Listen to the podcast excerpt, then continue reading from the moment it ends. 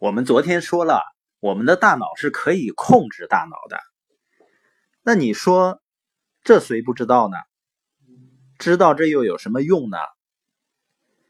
但是呢，如果我们不去控制我们的大脑，甚至呢，很多情况下我们没有意识到我们可以控制我们的大脑呢，我们就只能被我们的大脑来控制了。那什么叫我们被大脑控制了呢？比如说有一个休息日，有一本书呢，你买了很长时间了，一直没有看。你想呢，今天必须把这本书看完。当你拿起书呢，坐在沙发上，翻开一页，开始看了一会儿，你忽然感觉自己有些渴，然后呢，就去了厨房去倒一杯水。接完水以后呢，路过儿童房，看孩子在里面玩的挺热闹，你又进去呢参与了一会儿。过一会儿呢，忽然想起自己要看书，那又回到沙发上呢去看书。忽然呢，又看到遥控器了，啊，遥控器有些脏，你找一块布呢，把遥控器擦一擦，顺手呢就把遥控器把电视打开。翻了几个台呢，看了一会儿电视，啊，又意识到自己需要看书了，然后呢，把电视关了，继续看书。才看不一会儿呢，手机又响了，接了一个推销电话。把电话挂了以后呢，你又顺手看一下微信，刷刷朋友圈。刷完朋友圈呢，忽然想到自己还想百度一个事情。然后呢，就上了百度。当打开百度的时候，发现百度又推送了一些新闻。然后呢，又点开一些新闻看了一看。看完新闻呢，百度完事情以后呢，又重新做好，又开始看书。看了几行字呢，然后你下意识的去看了一下手机，看几点了。发现呢。两三个小时就这样过去了，可是呢，连两页书还没看完呢。我不知道你有没有遇到过类似的情况，但是你总有那么一些时间呢，你会发现好像是在家待了一整天，但不知道自己究竟忙了什么，时间很快就过去了。那为什么会出现这些情况呢？就是因为我们的大脑太活跃了。你说大脑活跃不是好事吗？但有的时候就变成坏事了呢。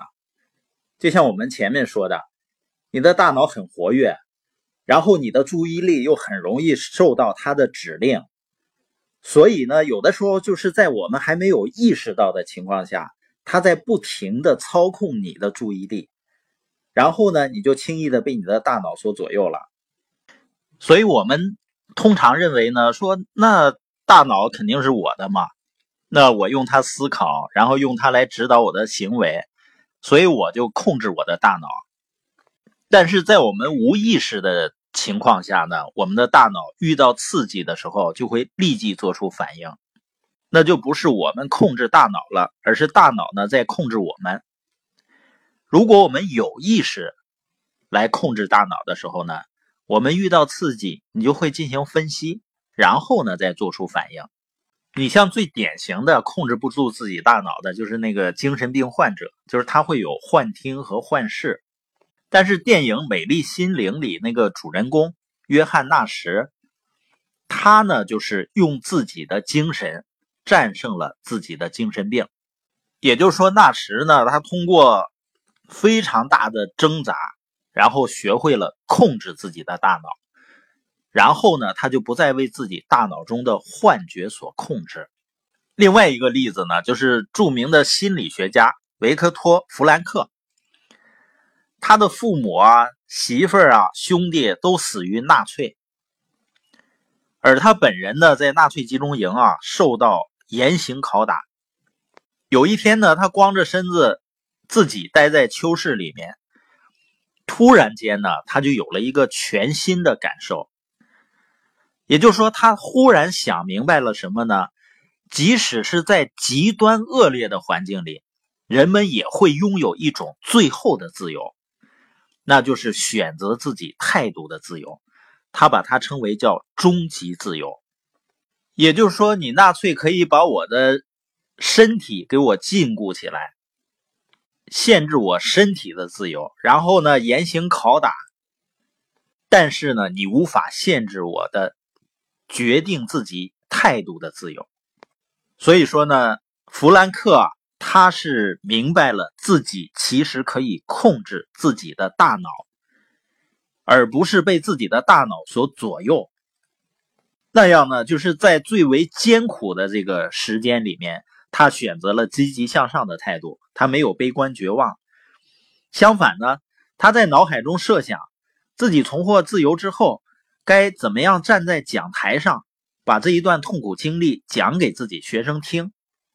就是凭着这种积极乐观的思维方式呢，弗兰克尽管是身处集中营啊，却竟然可以让自己的心灵超越牢笼的禁锢，在自由的天地里去驰骋。这就是所谓的运用心智获得解放。不再让自己成为自己大脑的奴隶，而是选择呢翻身做主人。这节播音呢，我建议大家反复多听几遍，因为有那么一刻呢，也许你也会忽然意识到，你竟然可以控制自己大脑，实际上也应该这样去做。当我们意识到这一点的时候，我们可能在生活中很多不确定感。